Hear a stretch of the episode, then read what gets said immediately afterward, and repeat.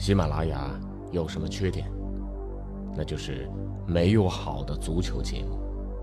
于是，我来了，喜马拉雅就没有缺点了。哈哈哈！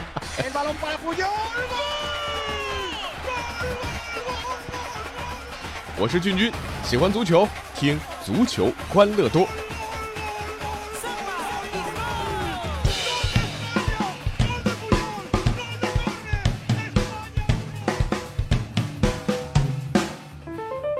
今天呢，我们请到金涛和蔡慧强和大家一起来聊聊亚冠。呃，上港开始啊，昨天的这场比赛，其实赛前呢，大家多多少少还是有点小担心，因为毕竟上港在小组的当中这个形势还不错。那但是呢，因为呃之前其实挺受质疑的，就是埃里克森的这个一套阵容打天下的这个这个策略啊。我觉得上次来呢，嗯，多多少少蔡慧强也说了一点。那这场比赛之所以打得很漂亮啊。最主要的原因啊，我们从这个技战术层面，先让我们的这个啊蔡教练给我们来好好分析一下，对不对啊？从整个足球的层面上来说的话，这两场比赛虽然是呃一主一客来打同一支球队，但是从战术上还是有些不同。从第一场比赛的四幺三二这样的阵型，忽然在一些伤缺的情况下，昨天又在客场打成了四二三幺。嗯，而整一个变化，我觉得很关键一点吧，就是我们的发动机前置了。那发动机都知道就是孔卡了，对，所以在昨天的整个比赛里面，我们打出了这种流畅的配合啊，啊，看起来也确实是啊，从赛季到现在打的最好的一场比赛。嗯，那在后腰位置上，我们打的很快，很简单，就从自己的本方禁区进入到对方的三十米区域，我们试着用最少的时间，然后到了对方的三十米区域，发动机就开始起作用。嗯嗯，第一个球吧。我们说，从细节上来看，拿到球权在中场是六十四分十三秒，差不多这个 这个时间记得好清楚。进球的时候是呃六十五分零四零五秒，差不多这个时间。哎，整个这么长的时间里，呃，进入对方三十米区域用的时间只有四秒。哦，我觉得从这种细节上可以看出来整个战术的变化。嗯，就是。呃，最迅速的打到你最危险的地方啊！不在中场这个这个远离你禁区的地方做太多纠缠，是不是啊？对。好，蔡慧强呢，刚才说了一个他这个觉得最关键的部分，金涛其实也都转了这个比赛，对吧？啊，然后昨天跟刘烨在转比赛，怎么样？你看下来之后，跟蔡慧强是不是有同样的这个看法啊？嗯，昨天的比赛应该说上港打出来，是我昨天解说评论过程当中谈到的是本赛季最出色的一场比赛，嗯，就是攻守转换做得好，嗯，就是刚才我们。啊，小蔡啊，他谈到老蔡的，呃，包括老孔的一些位置方面的变化所直接导致的。嗯嗯。那么这场比赛虽然说于海并没有出现在之前在亚冠层面上表现出色，我跟这个小蔡说的比赛里面啊打的边路的位置，而是重回中路，但是从效果上来讲的确出色。而且呢，吴磊换到了左，吕文君换到了右，这些都是一些比较突出的体系上的这样的一个变化。这些变化呢。在初段呢，并不是特别理想，但是经过了大约十几二十分钟的时间，很快我们看到整个上港的球员很快就适应了他们的新位置和新变化，效果非常的突出。哎，这个其实蛮有意思的一件事情，因为之前于海在打后腰的时候，当时呃吉安还还在打的时候，埃尔克森拉边，就大家一直在讲啊，于海这个位置不是他最擅长的，或者对吧？或者说他这个后腰位置浪费了他进攻的天才，他的传中的能力，对不对？然后这次回到中间。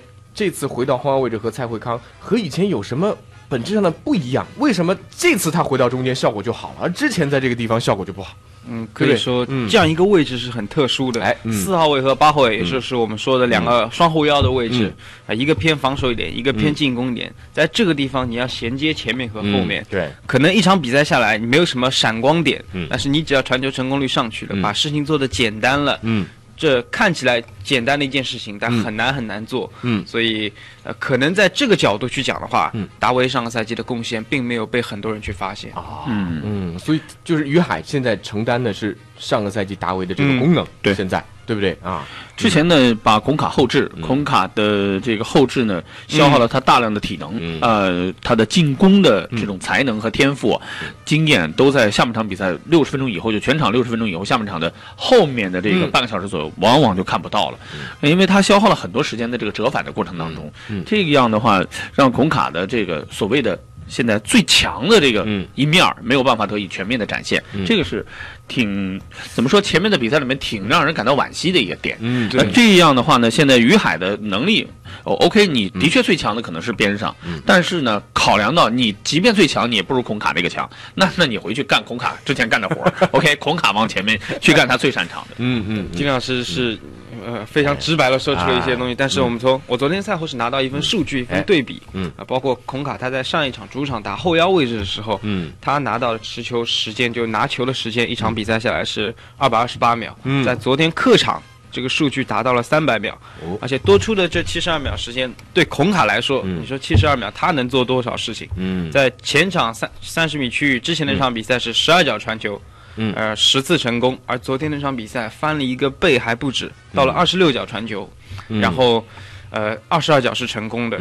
他和阿尔克森之间的连线，一下子让人感觉昨天那场比赛，小熊也是找到了这种磨合的感觉。对对啊。那么回过头来呢，其实还要说对手。嗯。那么大马钢巴这支球队呢，今年有很多特殊的变化。嗯。呃，特别是针对这场比赛之前。他有一个非常厉害的社长，就是说白了，就是我们常说的那个 CEO 啊，主席啊，那个人呢，说到产业方面的问题了。四月一号，四月一号的时候正式卸任了啊。这个主席非常重要，就是社长非常重要。为什么这么说呢？他只接手了大阪钢巴三年，他接手的时候，大阪钢巴当时不幸降级，是在 G 二联赛，三年都有冠军。第一年就拿了 G 二联赛的冠军，第二年我们就知道他们神奇的以升班身份是夺取三冠王啊，天皇杯、日联杯，然后包括在这个联赛冠军。去年他们整个的阵容已经严重老化了，但是他们还是打进了接联赛决赛，打进了这个日联杯赛决赛，夺取天皇杯，对吧？那么还是一个冠军，两个亚军，仍然是紧随广岛三剑之后日本最强的一支球队的一个体现。但是这个社长在四月一号，哦，还有一件很重要的事情，他修了新球场。就现在大阪钢巴昨天参与比赛的这个吹田，嗯不是以前的万国，它是一座全新的，号称全世界最先进的智能化球场。哦，啊，这个球场是一个专业的足球场。就这三年，可以说给整个大阪钢巴带来的是翻天覆地的变化。嗯，那么四月一号正式卸任，那接下来就打上港。嗯，很多日本的媒体认为，这个社长的离任是大阪钢巴一个时代的结束。嗯，从昨天的整个的排兵布阵上来讲，就是。长谷川健太，大阪钢巴的主教练，排出了近几场亚冠，因为香港的比赛我全部转播了。嗯，呃，我也看过了之前大阪钢巴的比赛，唯一使用的一次全攻击型中场，就是他没射后腰。哎呀，啊，他上了仓田秋之前的比赛，仓田秋啊，嗯，就是打替补。嗯，仓田秋的上场就意味着他们开始使用一个攻击型的阵容。嗯，就仓田秋。没没有用大森晃太郎，而用仓田秋，就意味着今天我是攻的。嗯，这样的话我就不设专职后腰，这个确确实实也相对的给了孔卡一个非常舒服的空间，就他没有一个像蔡慧康一样的这种，不是蔡慧强啊，蔡慧康一样的 这样的缠斗型的后腰。嗯，他的后腰是远藤保人，但远藤保人是不管你的。嗯，对。但是这比赛当中，这这不管蔡慧康还是蔡慧强，只要我布置了，哪怕是蔡慧强上去，你啥也别管。你就给我他到哪儿，你就到哪儿。这也是一种打法，对吧？就全场紧逼盯人，就没这个打法，空卡也会很难受。首首先，我们说大阪钢巴这支球队，他们是真正在踢足球的一支球队，这是非常不容易。不管他起伏多少，嗯，他永远在踢足球。所谓踢足球，就是把球放在地上，耐心的从地面去渗透。嗯，所以他们内心当中有一种坚持是一直在的。所以昨天拿到这一个首发名单，其实我们还是呃比较惊讶的。他们想在主场，很明显就是想拿三分的一场球。嗯，那。在孔卡这个问题上呢，其实一个是孔卡的个人能力，他到前场的三十米区域，嗯，呃，我们有两个点可以想一下：当你防守一个球员的时候，你在对方的三十米区域你敢做动作，还是在本方的三十米区域你敢做动作？嗯，对，这样一个问题就体现到了，可能从某种某种层面上来讲，孔卡到了呃大阪钢巴的三十米区域，他有的空间反而是更大，虽然对方人是到位的，嗯，而另外一个层面去讲呢，就是身边的队友的跑动啊。嗯。啊，吕文君、吴磊，包括小熊和他之间的跑动，给他的出球路线多了，那这种限制就会呃，因为几何层面的增长，出球线路而减少了。吴磊昨天的发挥是横向的两个人之间的移动的连接，嗯，然后，就左右之间的。嗯，孔卡和埃尔克森因为距离相近，嗯，他们形成纵向的，这样就在前场形成了一个十字交叉的这样一个完美的攻击图形。嗯，当然，我们还是要回过头来说，要考虑到昨天，嗯。大满钢巴没有射后腰，嗯，就是他们做文章做出花来这个区域里面，就那么几个替补后卫，嗯，在扛。这几位呢，说实话，能力是非常有限的。但是我觉得从教练角度来讲，这个蔡伟强也给我们分析一下，我们也确实也挺担心的，因为昨天好像比赛结束之后说，好像像像吴磊也好，艾尔呃埃尔克森也好，就是体能透支的蛮厉害，对吧？其实我们看一下，之前我在呃很多地方也说过，吴磊这样的一名球员，特别是吴磊，他最恐怖的地方是在于。他第一分钟的跑动速度和第九十三分钟的跑动速度是一样的，我真的没有看到过有多少中国的球员，当然不能说没有，嗯。没有看到过有多少中国的球员能在体能上达到这样的标准。我估计国外的球员也不太有，估计以前也就季海吧，就是他的冲刺速度。它的红纤维和白纤维是像一样多的这样你们这个做过调研没有？就作为他的肌肉分析过没有？是不是跟别人不一样？我们不会去呃通过这样肌肉的分析，我们更多的是 通过他的跑动这样的速度去分析。我们知道他能做什么。呃，包括从上一周国家队回来，周四没有训练，然后第二天去了重庆再训练。嗯，他的这种状态，嗯，说实话没有看到他有太多的疲倦感，而这一点一定要。也很感谢我们这个一队的体能训练师凯恩托和迪万，他们两个给到球队一些先进的理念啊，包括每个呃比赛结束以后怎么样用各种方式去对肌肌肉进行一些调节。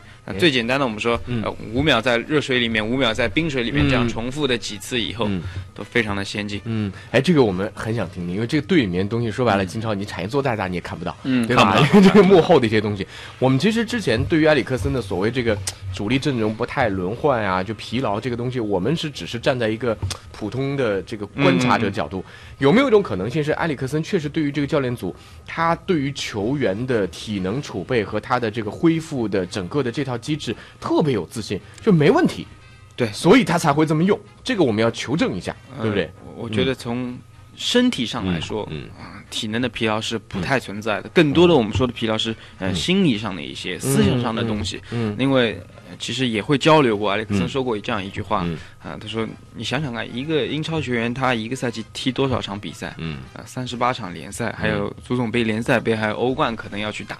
那这样一个数目，其实放在。”虽然不能直直接形成一个对比，因为是不同的类型的人，对吧？嗯。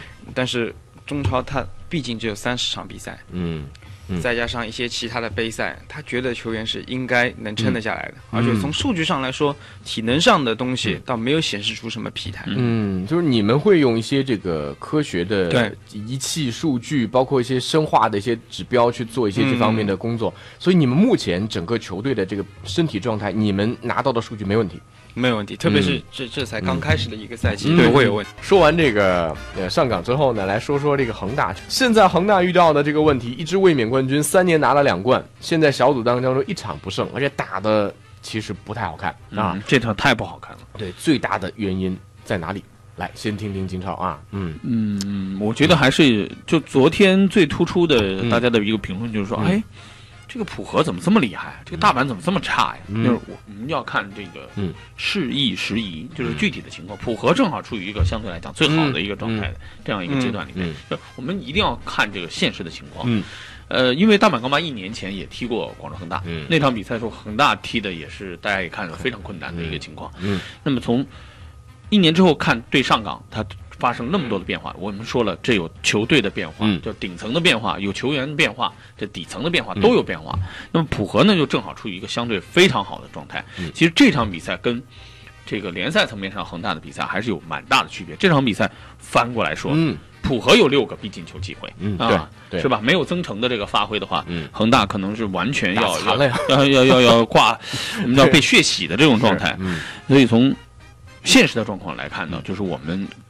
整个中场的控制能力，嗯，跟日本球队的差距非常大，而且浦和是一个全日班呐，嗯，对，全日班的这个体系，充分印证出了他的一个基础是多好，嗯，包括首尔的比赛，我们因为时间的关系，我们不如一块儿来说，嗯，包括东京的比赛，嗯，我们看这三支球队，它都是你外援无所谓，你首尔中超俩弃将，对吧？哎，这个阿德里亚诺加上这个德阳，啊。他无所谓，而且很关键。大家有没有发现，就是他日本球队换人呢？包括韩国球队，他换人都是自己的本土球员换外援。那肯定是。对，就就是打到后面都变本土，因为外援踢的不如本土球员。对，呃，嗯，确实，这两支球队在亚冠里的表现，现一场我是和金老师一起讲的那场球一起看的，嗯，呃，然后恒大这边的话，这两支球队，山东和恒大，其实从教练的角度来讲，我觉得承担更多责任的应该是教练，反倒是，嗯，啊，不管巴菲尔他之前带着广州恒大拿到什么样的成绩，但是目前在球队防守上出现的一些问题，是不应该去存在的，是应该由教练在训练场上修正的东西，嗯，虽然呃。上一个赛季，恒大是拿了冠军，在亚冠的赛场上，嗯，但其实，在防守上，也是出现了比较多的一些问题。哪里出问题了？你觉得？哪包括教练的布置和平时训练哪里出问题？嗯，防守上有很多东西，嗯，它不一定就一定是一个体系上的错误。比如说，我今天用了一个三四三去对打对方的四五幺，就一定是错了，这是不一定的。而防守上的问题。更多出现在一些小细节上，比如说，当我的中卫他解围的时候，没有往边上去踢，而往当中去踢的时候；当我的边后卫在对方传球的时候，和中后卫的距离大于多少多少米以上的时候；啊，当对方传球者没有人施压，我的防线没有往后退的时候，这些小的细节可能在很小的青训里面就会一遍一遍的去重复，但是到了这样一个节奏以后，这些细节往往会被球员遗忘。那这个时候。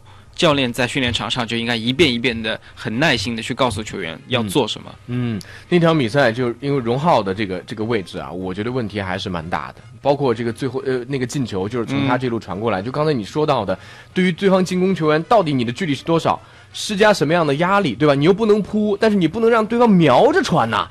就那场面我看到很多就是在荣浩这边，就是对方你你就站在那看着，然后对方哎一。看一看哦，你我自己队友在那儿，我瞄一把传过去。我觉得这一个细节讲的非常非常到点的问题就是，一定是荣浩他不知道怎么防守吗？还是他在那一刹那不知道主教练要他去紧逼对方？我我把内线放出来，不让他传中，还是把内线收掉就放他传中？在这一刻，如果球员不知道主教练他想要他怎么做的话，缺少了一些细节，所以有的时候不是球员本身的问题。那那场比赛，当然这个背锅的啊，马丁内斯，这个是毋庸置疑的，对不对？但是说句实话，你说他背锅冤吗？我也不觉得冤，就是他这个四千两百万，我们在因为恒大比赛今年这个这个也看的很多，就是这样一个外援，哎呀，这个我先听，我先不说啊，因为有朋友已经说了，那天听听解说的时候就说这个把他黑的够呛，就是先听听二位，对吧？到底打了那么多场比赛了，磨合是不是一个问题？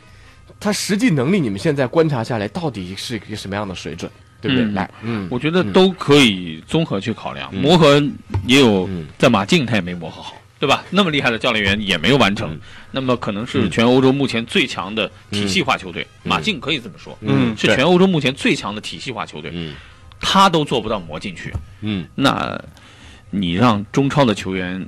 迅速的去磨掉它，我觉得也很困难。嗯，所以我们要跟着球员来分析。嗯，杰逊·马丁内斯的确是曾经在葡萄牙证明过自己的球员，但他到底有多少实力？嗯，因为葡萄牙联赛，我仍然认为它是一个经纪人联赛和一个刷数据联赛，所以有些东西它看上去很美。哎，嗯，比如说曾经在葡萄牙多少场进过多少球，但是我始终不认为在波尔图、本菲卡刷出来这个数据，它能直接印证这个球员的实力。嗯，所以我首先对。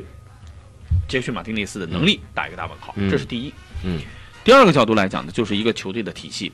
恒大最核心的体系在于它的中场控制能力，这是他独霸亚洲的核心，他的王牌，他的根本。嗯，呃，打普和的比赛，我们充分看到了今天的恒大在中场控制能力方面，这个比赛可能有百分之八十的时间是在普和的节奏里面。嗯，对，人家全是日本球员，就已经倒的我们连球都摸不着，属于这样的一个状态。这个就像刚才。冈巴被上港的节奏，我们讨论的时候完全拖着走是一样的。这种比赛，你单纯去讨论一个前锋没拿到球，大阪冈巴的帕特里克也没拿到球，你根本就没有球，哪来的拿球啊？所以单纯拎他一个点是背锅侠没问题，但回过头来也说，我们整个体系其实已经陨落了。嗯，就这个体系已经没有办法去支撑整个的这个你去踢控制足球了。无论是政治的年龄还是孔卡离开，这都是原因。嗯，但是。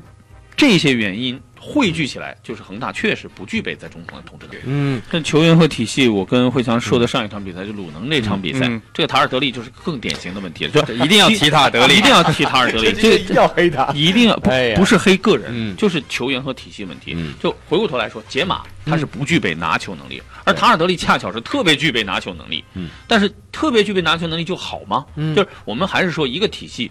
他跟一个球员的适应度，这两者之间不是磨合管用，而是天生的匹配，这个非常重要。就塔尔德利这样满场游走的路线，鲁能的这些球员完全不适应。这个比赛我们看得非常清楚，没有人知道塔尔德利下一步要干什么，就造成这个整个比赛。对对对，可能。塔尔德利现在的问题在于，不知道至少在我的书本里面、脑子里的战术体系里面，还不知道哪个体系比较适合他。可能啊，就是巴西国家队，就是左半扇都交给内马尔，他就是打下手的，偶尔拿个球，偶尔拿个球那一下，只允许你有两秒钟处理时间，绝不允许你乱带，赶快射门，哎。这个九号就背的对了，嗯嗯，比如说苏宁，你知道吗？特谢拉和和拉米雷斯两条大腿，在某些个体的比赛里面，凭借着个人能力，能够我们看到他超强的控制能力。是啊，但是我们也看到，其实没有解决特谢拉、萨米尔啊他们之间共存的这样一个问题，还有弱。嗯，特谢拉现在让到边上的这种打法，其实对于他整个的个体能力来讲，又是一个泯灭。嗯，他的个个体能力基本上没有得到一个真正的彰显。嗯。把中路大片的空当地、纵向的腹地全部留给拉米雷斯，拉米雷斯都是得到一个充分的体现。好了，其他人全让开，萨米尔上当前锋去了。现在。对。啊，萨米尔当中锋，弱不好意思，你太弱了，名字太弱，替补。这样的一种打法，其实我们的顶层设计上光买人，但是其实你应该更好的先研究透这个人是合不合适你的体系。嗯，呃，同时他究竟跟你现有的这人怎么去配？我们的某些管理者真的问问但是苏宁今年转会期，大家会发现，问到后面就已经到了，就是是个人就买了。对，这个他根本没时间去研究，对吧？大牌来就好了。这个时候就显示到一个，嗯，足球整个环境的问题。嗯，到底是谁来选择该买的人？我觉得这个点非常重要。嗯，是不是这些人是佩德雷斯库要的？现在呼声很大，说昨天这好像这个央央视也说了，这该换教练了。那么这个到底是不是应该锅来教练来背？到底你换一个好的教练，这几个人是不是真的能够调整好？未必。好了，今天的足球欢乐多呢，先到这里。我是君君啊，我们下期的节目再见了。